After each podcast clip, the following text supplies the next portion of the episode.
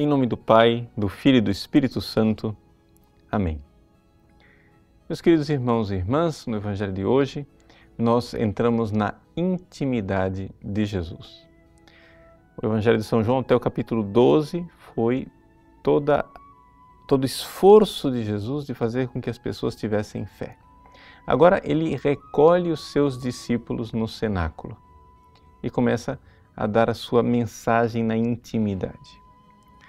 Jesus acaba de lavar os pés dos discípulos e ele começa a dizer que o servo, o escravo, não é maior do que o seu Senhor. E o enviado, ou seja, o apóstolos, não é maior do que aquele que o enviou. Então, ele quer de nós uma atitude de humildade. Ele espera que nós prestemos uns aos outros o humilde serviço de lavar os pés, ou seja, humilde serviço de ajudar-nos uns aos outros no caminho da salvação. Porque é exatamente isto que Jesus faz no lava-pés. Jesus está usando um ritual simbólico para recordar o que é que ele irá fazer na cruz. Ele vai lavar os nossos pés, ou seja, os nossos pecados, aquilo que existe de sujo em nós, derramando a água, ou seja, derramando o seu sangue para a remissão dos nossos pecados. E nós devemos fazer isso uns com os outros. Só que para nós entendermos verdadeiramente este Evangelho em profundidade, nós precisamos primeiro resolver um problema interpretativo. Veja, Jesus neste Evangelho pede que nós sejamos servos, escravos, mas dois capítulos depois ele diz: Já não vos chamo servos, chamo-vos amigos. Então, afinal das contas, é para a gente ser servo ou para a gente ser amigo? É que existem dois tipos de servos.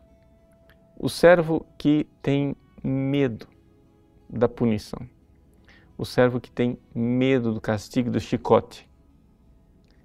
E uma outra forma de ser servo é aquele que é servo porque reconhece e reconhece com gratidão todo o bem que recebeu e existe um temor filial que na realidade é, mereceria ser chamado com o nome de piedade filial, ou seja, este respeito de quem sabe que esse amigo é amigo, mas não está no mesmo nível que nós. É importante nós entendermos isto quando falamos de nossa amizade com Jesus, de nossa amizade com Deus. A gente é, costuma só entender que existe amizade quando nós estamos né, no mesmo nível, nosso, nosso chapa, nosso coleguinha. Mas não é isso. O amor caridade, ou seja, esse amor que é amizade entre o homem e Deus, não deixa de ser um amor que carrega dentro de si uma grande desproporção. O fato de que Ele é muito maior do que nós. Jesus, uns versículos atrás, dizia: Vocês me chamam de Mestre e Senhor e fazem bem, e fazem bem, porque de fato eu sou. Mas se eu que sou Mestre e Senhor lavei os pés de vocês, vocês também devem é, lavar os pés uns dos outros. Esta é a ideia. A ideia de que existe uma profunda amizade com Deus, mas exatamente por causa dessa amizade, nós queremos servi-lo como o filho serve e se entrega totalmente ao Pai. Ou seja, numa piedade, numa confiança e numa submissão obediente.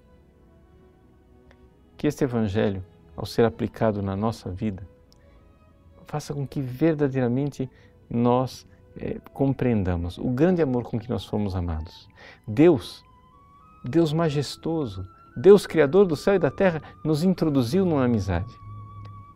Sejamos verdadeiramente amigos, mas não deixemos de nos é, humilhar, de nos colocar humildemente diante é, desta grandeza de Deus.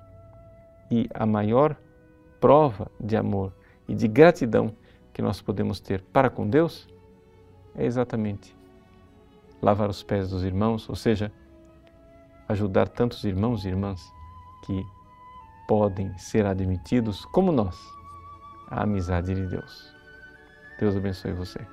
Em nome do Pai, do Filho e do Espírito Santo. Amém.